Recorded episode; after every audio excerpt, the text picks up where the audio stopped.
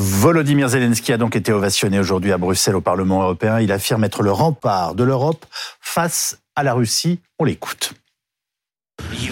Vous êtes à la fois les représentants de l'Europe, vous êtes les dirigeants de l'Europe. Ce que vous êtes, cette dualité représente la paix et ce que l'Europe a à offrir au reste du monde. Une façon de vivre où l'individu et le droit prévalent, où les États et les sociétés essaient de s'entraider et comprennent leur diversité de valeurs, où les frontières ne sont pas violées, où les gens ont confiance en demain et sont prêts à descendre dans la rue pour défendre leur avenir. La seule barrière que vous ayez, ce sont les élections qui doivent être honnêtes. C'est le seul, c'est le seul contrôle qui existe. C'est ça l'Europe. C'est ça la façon de vivre de l'Europe. Pour nous, en Ukraine, c'est notre maison. C'est le chemin que nous voulons défendre, ce chemin vers notre maison. L'Europe est notre maison. Alors avec quelle promesse Volodymyr Zelensky rentre-t-il en Ukraine, lui qui réclame des armes aux Occidentaux et notamment des avions, et ce alors que les Ukrainiens sont en difficulté sur le terrain Avec nous pour analyser cette visite historique, Ulysse Gosset, éditorialiste de politique internationale de BFM TV, Philippe Folio, sénateur centriste du Tarn et membre de l'Assemblée parlementaire de l'OTAN. Euh, vous revenez d'une semaine en Ukraine où vous vous êtes rendu près de Kourakov, où les fantassins de la 72e brigade d'infanterie mécanisée utilisent euh, un des canons César euh, fournis notamment par la France. Guillaume Ancel, ancien officier de l'armée française, auteur de Un casque bleu chez les Khmers rouges, votre livre paru aux éditions des Belles Lettres. Ulysse, euh, qu'est-ce qu'il faut retenir de cette journée à Bruxelles du président Zelensky? Quels sont les, les quelques mots forts en dehors de ceux qu'on a entendus? Et les idées? On a vu l'ovation, mais il y a eu une belle formule de Charles Michel, le président du Conseil, mmh. qui a accueilli le président Zelensky en lui disant bienvenue chez vous, bienvenue dans l'Union européenne. Tout est dit en une phrase parce qu'effectivement, c'est le rêve euh, de Zelensky et de la majorité des Ukrainiens, c'est d'intégrer l'Union européenne. Alors on sait que officiellement l'Ukraine est candidate, mais on n'a pas de calendrier. Euh, Vladimir Zelensky aurait bien aimé qu'on lui dise, bah, ça va commencer par exemple en 2026 et ça va durer quelques années, euh, pas trop longtemps. Euh, mais le symbole est là, c'est-à-dire il fait déjà partie de la famille européenne. C'est une autre expression qui est employée par les dirigeants à Bruxelles. Et c'est vrai que c'est très important, c'est presque aussi important que les fournitures d'armes, de canons César. Oui, que c'est un projet d'avenir. voilà, d'avions ou autres. Parce que c'est, c'est, si vous voulez, c'est vers la victoire, comme dit cette fois Emmanuel Macron, vers la victoire, vers la paix, vers l'Europe. C'est un destin tracé, si vous voulez, qui est politiquement très important. pendant qu'on y est, est-ce qu'il y a une candidature officiellement qui a été déposée? Ah oui, oui, oui. Et d'ailleurs, elle a été acceptée. C'est-à-dire que, euh, mais on n'est pas allé au-delà. C'est déjà un pas euh, non, mais c'est un pas immense parce que le, mais le, reste. Je suis désolé, mais l'Europe ça avance euh, doucement. Hein. Il y a, d'autres pays hein, qui sont candidats, qui ont déjà franchi les étapes que n'a pas encore tout à fait franchi l'Ukraine. La Moldavie, par exemple, qui est l'objet de grandes tensions, mais l'Ukraine veut effectivement qu'un calendrier soit fixé. Le problème, si vous voulez, c'est que l'Ukraine n'est pas prête aujourd'hui. Elle ne, elle, ne remplit, elle ne remplit pas les critères impératifs et qui sont nombreux. Hein. Il y a des pages et des pages de critères pour être membre de l'Union européenne. L'un des obstacles majeurs, c'est euh, la préservation de l'état de droit et euh, l'absence de corruption. Or, on a vu au cours des dernières semaines qu'il y avait encore beaucoup de corruption, il notamment. Pas de corruption dans les pays européens? Euh, écoutez, en Ukraine, il y a un degré de corruption qui était très important. Il y en a dans d'autres pays, mais ces pays sont euh, obligés de faire des efforts significatifs et qui se voient pour pouvoir effectivement prétendre à devenir membre de l'Union européenne. Et même si ça ne suffit pas au moment où ils sont membres de l'Union, bah, il faut qu'ils continuent à corriger ces défauts. Et l'Ukraine a beaucoup de travail. Et d'ailleurs, Zelensky le reconnaît. Et il a lui-même euh, mis un coup de pied dans la fourmilière lorsqu'il a quand même limogé euh, cinq gouverneurs, un vice-ministre de la Défense, etc., etc. Mais on voit que c'est un mal profond. Et c'est l'une des exigences des Européens. C'est, bon, évidemment, il faut que la guerre s'arrête, mais il faut aussi que vous fassiez des efforts en Ukraine. On va écouter euh, ce qu'il disait euh, devant le Conseil européen. Je ne peux pas. Je dis bien, je ne peux pas rentrer au pays sans résultat. Cela dépend bien évidemment de nos partenaires. Pour moi, Il est important que toutes les discussions que nous avons conduisent à des résultats. Elles le doivent. C'est peut-être un peu impertinent, mais ce n'est pas cynique. C'est un point de vue pragmatique. Je suis toujours étonné par sa capacité à dire les choses simplement. Euh, il repart avec quoi? C'est pas très clair. Non, mais c'était pas l'objet de son voyage à Bruxelles. il ne nous a parlé que de ça. Hein, excusez-moi, mais euh, à chaque seconde, à chaque minute, à chaque heure. Euh, j'explique simplement que les décisions sur les armements qui seront livrés à l'Ukraine doivent faire l'objet d'un consensus des alliés. Les alliés, c'est pas uniquement l'Union européenne, c'est 50 pays et pas seulement des pays occidentaux. Il y a le Maroc, par exemple, à l'intérieur. Et ce qui est important, c'est que l'Europe montre son consensus sur le fait qu'ils aident l'Ukraine. Par contre, euh, euh, le président Zelensky ne peut pas venir simplement avec une liste de courses et puis repartir avec des Mirage 2000 et des F-16. Par exemple, s'il a besoin d'avions. Pardonnez-moi, ce soir on ne peut pas dire il est reparti avec ça. Non. Voilà la liste des courses. Non, en fait, tout ça fait l'objet de négociations qui sont assez complètes parce que derrière un avion, par exemple, il y a un système logistique qui est extraordinairement sophistiqué. Il faut imaginer que quand on livre un avion, un avion, tout ce qu'il y a derrière, ça représente 90% de l'effort. L'avion, ce n'est que la partie émergée d'un iceberg. Donc si on prend la décision de livrer par exemple des F-16 qui équipent la plupart des pays européens, en réalité, il faut se mettre d'accord derrière sur tout ce qui l'accompagne de la formation à la préparation à la logistique. Et ça, ça se fait pas en un claquement de droit et, surtout pas en une décision euh, toute seule euh, du Conseil européen. Heureusement que non. Ça fait l'objet d'un consensus et d'une organisation qui là est très structuré parce qu'il y a vraiment une structuration des alliés de l'Ukraine. Alors, il a quand même dit en conférence de presse qu'il avait obtenu autre chose que ce que nous avons dit officiellement euh, euh, à Paris et à Londres, mais il n'a pas voulu en dire plus. On a, on a, une idée de ce dont il s'agit, euh, Ulysse? Mais c'est ce qu'il appelle les, les, ailes de la liberté. En fait, il y pense souvent, quasiment tout le temps. C'est le prochain objectif de Zelensky, c'est d'obtenir des avions euh, de combat euh, qui lui permettront d'assurer une meilleure sécurité du ciel euh, ukrainien. Alors, il ne les a Donc, pas faut entendre qu'on lui a fait des promesses à terme. Alors, bah, en off, si vous voulez, il se dit effectivement que ça a été un des sujets de conversation. D'ailleurs, les, Britanniques ne se sont pas cachés et ils lui ont dit d'ailleurs oui, on va former les pilotes ukrainiens. Ils sont déjà d'ailleurs sur les bases militaires aériennes. Hein, on les a vus. Euh, il y avait cette scène étonnante hein, euh, sur la base de Donset où on a vu donc un, commandant ukrainien euh, au garde à vous devant Zelensky avec une, une trentaine d'hommes qui sont en ce moment formés par les Britanniques ce qui n'a pas été dit publiquement parce qu'il n'y a pas eu effectivement de déclaration publique de, par exemple, d'Emmanuel Macron après les conversations qui ont été longues euh, sur la formation des pilotes ukrainiens sur des Mirage 2000, par exemple. Ça n'a pas été dit. Les Occidentaux, les Européens sont prudents, ils veulent voir comment évolue la guerre et on peut le leur reprocher d'être toujours attendre un peu trop, mais néanmoins, le fait d'envoyer des avions, ça serait un, un signal, un basculement encore supplémentaire. Donc pour l'instant, euh, on ne veut pas céder à la pression de Zelensky, en tout cas pas tout de suite. Ça ne veut pas dire qu'il n'y en aura pas. C'est non aujourd'hui, mais c'est pas non toujours et c'est pas non demain. On verra comment la guerre évolue. Alors Philippe Folio, vous revenez, je le rappelle, d'une semaine en Ukraine. Les, Européens ont-ils pris la mesure de l'urgence pour l'Ukraine? Écoutez, en tout état de cause, euh, quand on discute avec euh, les soldats qui sont engagés au front, cette guerre, il faut pas oublier, c'est une guerre duale, une guerre de technologie mais c'est aussi c'est la guerre des tranchées. Oui. C'est Verdun. C'est le froid, la puanteur, les rats, la boue. C'est euh, euh, le, bruit sourd et, cette artillerie russe qui, essaye de, tout, tout, noyer, tout, tout écraser. C'est euh, aussi ces vagues incessantes de chair à canon russe qu'il faut contenir et puis repousser. C'est ça la réalité. C'est ce qu'ils m'ont dit. Et par rapport à cela, bien entendu, j'entends ce qui est dit par rapport euh, aux perspectives d'entrée dans l'Union européenne. Ils n'en sont pas là. Vous savez, ils disent euh, on ne se bat pas pour euh, l'Europe, on ne se bat pas pour la liberté, on ne se bat pas pour la démocratie.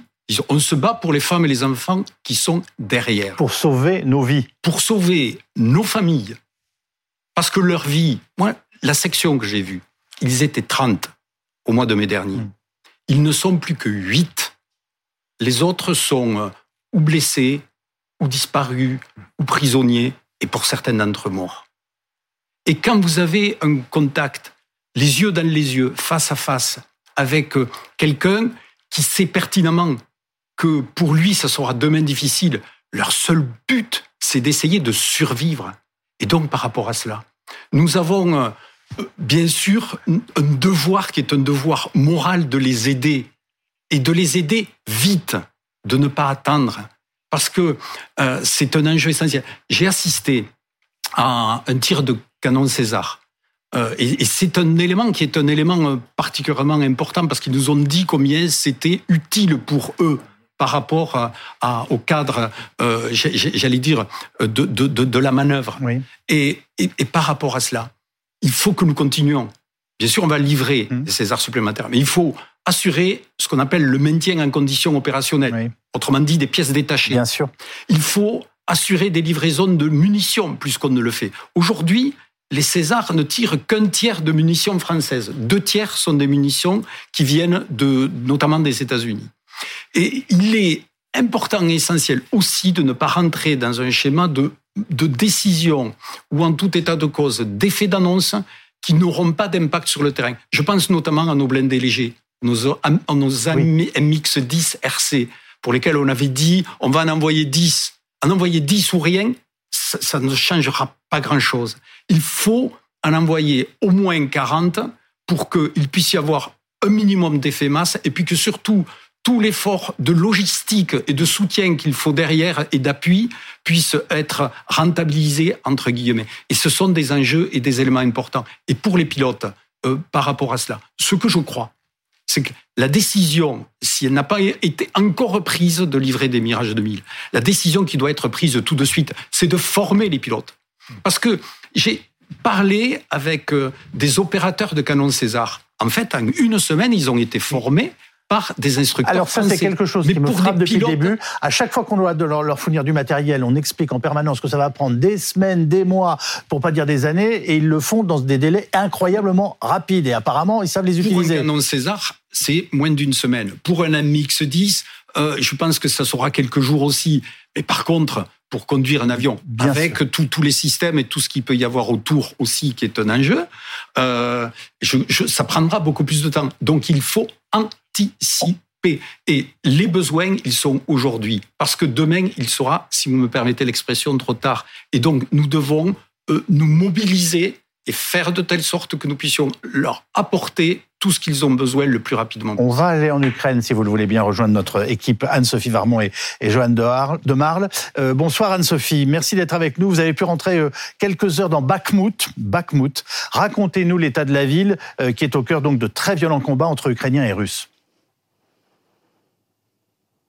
Bah, écoutez, cette ville, elle est complètement défigurée. Il faut imaginer au niveau des bâtiments, beaucoup de bâtiments qui ont été touchés, soit par des obus, soit par des lance-roquettes et qui, du coup, évidemment, ont été détruits. Tout ce qui est câble électrique aussi est au sol. D'ailleurs, cette ville, elle est complètement déserte. Il y a très peu d'habitants qui se promènent, contrairement à il y a quelques mois. Tout ce que l'on a vu, c'est tout, tout début de la ville. Il y avait un marché, mais là, c'était vraiment dans la zone, on va dire, la plus sécurisée, si on peut parler, parce qu'à Bartmouth, en fait, il n'y a pas vraiment, il n'y a plus vraiment de zone sécurisée. Mais dès en fait qu'on va dans le centre de cette ville, eh bien là, il n'y a plus personne à part quelques militaires que l'on peut apercevoir. Les habitants, en fait, ils sont dans ce que l'on appelle des zones d'invulnérabilité. En fait, ce sont des points. Il y en a trois dans la ville où ils se retrouvent, où il y a du chauffage, où il y a des produits alimentaires de première nécessité. Et surtout, ces habitants, ils peuvent là recharger leur téléphone portable, car je vous l'ai dit, il y a beaucoup de câbles électriques qui ont été détruits et dans toute la ville, il n'y a plus d'électricité. Par contre, au niveau du moral des habitants, c'est très compliqué. Nous, on a eu du mal à leur poser des questions, tout simplement parce qu'ils sont épuisés, ils ne veulent plus répondre aux journalistes et ils sont lassés de cette guerre. Et par contre, quand on leur demande pourquoi ils ne veulent pas partir, eh bien là, ils nous disent tout simplement qu'ils n'ont pas forcément d'endroit où aller ou tout simplement qu'ils veulent rester parce que c'est leur ville. Une chose aussi qu'il faut dire par rapport à Bartmouth et l'ambiance là-bas, c'est le son constant des combats. Il n'y a pas une seconde où vous n'entendez pas un tir, que ce soit un tir de fusil et ils sont toujours extrêmement proches, ou alors oui, des tirs de lance-roquettes et ces obus qui tombent continuellement. Et c'est ça vraiment qui est frappant, c'est d'entendre ça constamment. Et contrairement à d'autres villes de la frontière, comme par exemple à Sivers, où oui, vous entendez des obus constamment, mais ils sont lointains. Là, on entend qu'ils ne sont qu'à quelques centaines de mètres, preuve que les combats font rage dans cette ville de Bartmouth. Anne-Sophie, ce que vous décrivez est extrêmement impressionnant. Est-ce que vous avez la perception que cette ville va tomber? Alors c'est extrêmement difficile de vous répondre. En tous les cas, oui, c'est violent. On a été dans une zone très sécurisée, un des postes de commandement, là où il y avait en fait des soldats qui surveillaient la ville, que ce soit avec des drones ou que ce soit avec des caméras, et ils avaient l'œil sur cette ville. On leur a posé des questions, on leur a dit, est-ce que c'est difficile? Ils ont reconnu que oui, et ça, c'est un discours que l'on n'avait pas il y a quelques mois quand on parlait avec les soldats. C'est un vocabulaire qu'ils n'utilisaient jamais. Et cette fois, ils, nous ont, ils ont reconnu que oui, c'était difficile, mais que par contre, ils arrivaient encore à résister. Et quand on leur a dit, est-ce que vous tenez encore toute la ville Là, ils nous ont répondu qu'ils ne tenaient pas toute la ville, mais qu'ils en tenaient la plus grande partie. Pareil, c'est-à-dire que nous, on était plutôt positifs dans notre question, et eux nous ont dit très honnêtement que non, ils ne tenaient pas toute la ville et qu'aux abords, c'était extrêmement compliqué. Par exemple, au niveau des routes, il n'y en a plus qu'une actuellement pour accéder à Barmouth, à Bartmouth, et les autres, en fait, eh bien, elles sont constamment sous le feu de l'ennemi. C'est vous dire si c'est très compliqué. Et aussi une chose qui est à noter dans la bouche des soldats ukrainiens, c'est qu'à chaque fois, ils nous ont fait part du nombre de soldats russes. Ils nous ont dit que c'était extrêmement impressionnant, qu'ils étaient débordés par ce nombre constant de soldats russes et aussi cette force de l'artillerie. Et ça, ils ont répondu très honnêtement que c'était très dur à garder parce que contrairement aux, soldats russes, aux équipes russes qui étaient déployées, eux faisaient attention. Alors là, ce sont leurs propos, faisaient attention à leurs hommes, voulaient les protéger, alors que les soldats russes les envoyaient à la mort. Témoignage très impressionnant. Merci beaucoup Anne-Sophie Varmont avec euh, Joanne de Marle en direct euh, d'Ukraine. C'est ce que vous avez compris et ce que vous avez perçu lors de votre euh, séjour là-bas? Tout à fait. Cette, ambiance avec ce bruit sourd des, canons, des alertes et, et tout ce que l'on peut, tout ce que l'on peut imaginer. Mais je voudrais dire par rapport à nos concitoyens qui se posent des questions, euh, qui disent euh, l'Ukraine c'est loin, euh, finalement en quoi ça nous concerne? Sincèrement, ce sont des choses que l'on vous dit à vous Oui, dans, le Tarn, quand on vous croise, vos amis. Certains, certains. Mais en 2008, Poutine a agressé la Géorgie, on n'a rien dit. En 2014, Poutine a agressé l'Ukraine, on n'a rien dit ou rien fait. Et aujourd'hui, nous payons finalement notre passivité. Et si Poutine gagne ce coup-ci encore, il ne s'arrêtera pas. Il y aura encore une prochaine étape. Et c'est pour cela que c'est un enjeu majeur et essentiel de les appuyer, de les soutenir. Parce que si, je le comprends bien, nous payons un prix économique par rapport à cela, eux, ils paient le prix du sang et des larmes. Et ça, il faut l'entendre. Et, si l'on veut que cette guerre s'arrête, eh bien, nous avons qu'un devoir, c'est de les aider massivement tout de suite pour faire de telle sorte qu'à un moment ou un autre, Poutine arrive à la table de négociation. Mais il ne faut pas qu'il arrive en position de force. Et c'est pour cela, euh, Guillaume Ancel, que le président ukrainien nous dit qu'il est le dernier rempart? Oui, c'est forcément sa vision des choses. Il ne va pas nous dire qu'il est dans une situation euh, confortable et que d'autres pourraient le protéger. Il est en première ligne. Parce qu'en fait, ce qu'on a décrit ce ah, soir. Il, nous dit systématiquement la prochaine fois, c'est vous.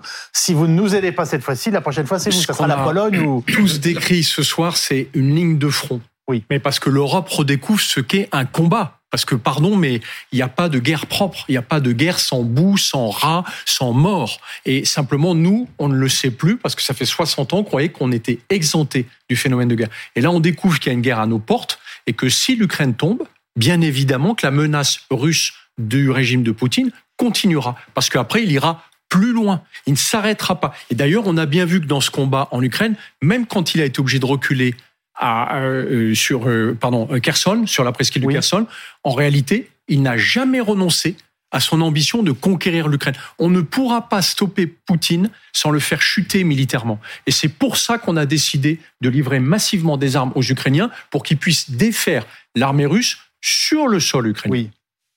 Ulysse. On a demandé à Zelensky pourquoi l'Ukraine résistait tant à Bakhmut, pourquoi ne pas évacuer et sauver des vies?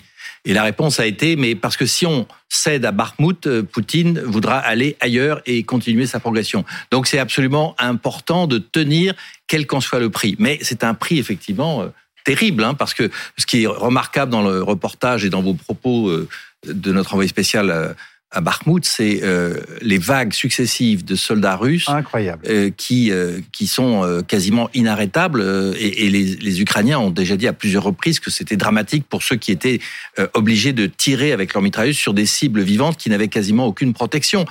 Donc on, on, mesure la gravité de ce qui se passe et je dirais l'aspect sanglant de cette guerre, mais c'est vrai que c'est Verdun, c'est vrai que nous on avait perdu l'habitude. Notre dernière guerre, c'était la guerre contre le terrorisme mais c'était pas la même chose. Là, on est vraiment dans une guerre comme celle de la Seconde Guerre mondiale, comme celle de Verdun, comme celle de la Première Guerre mondiale.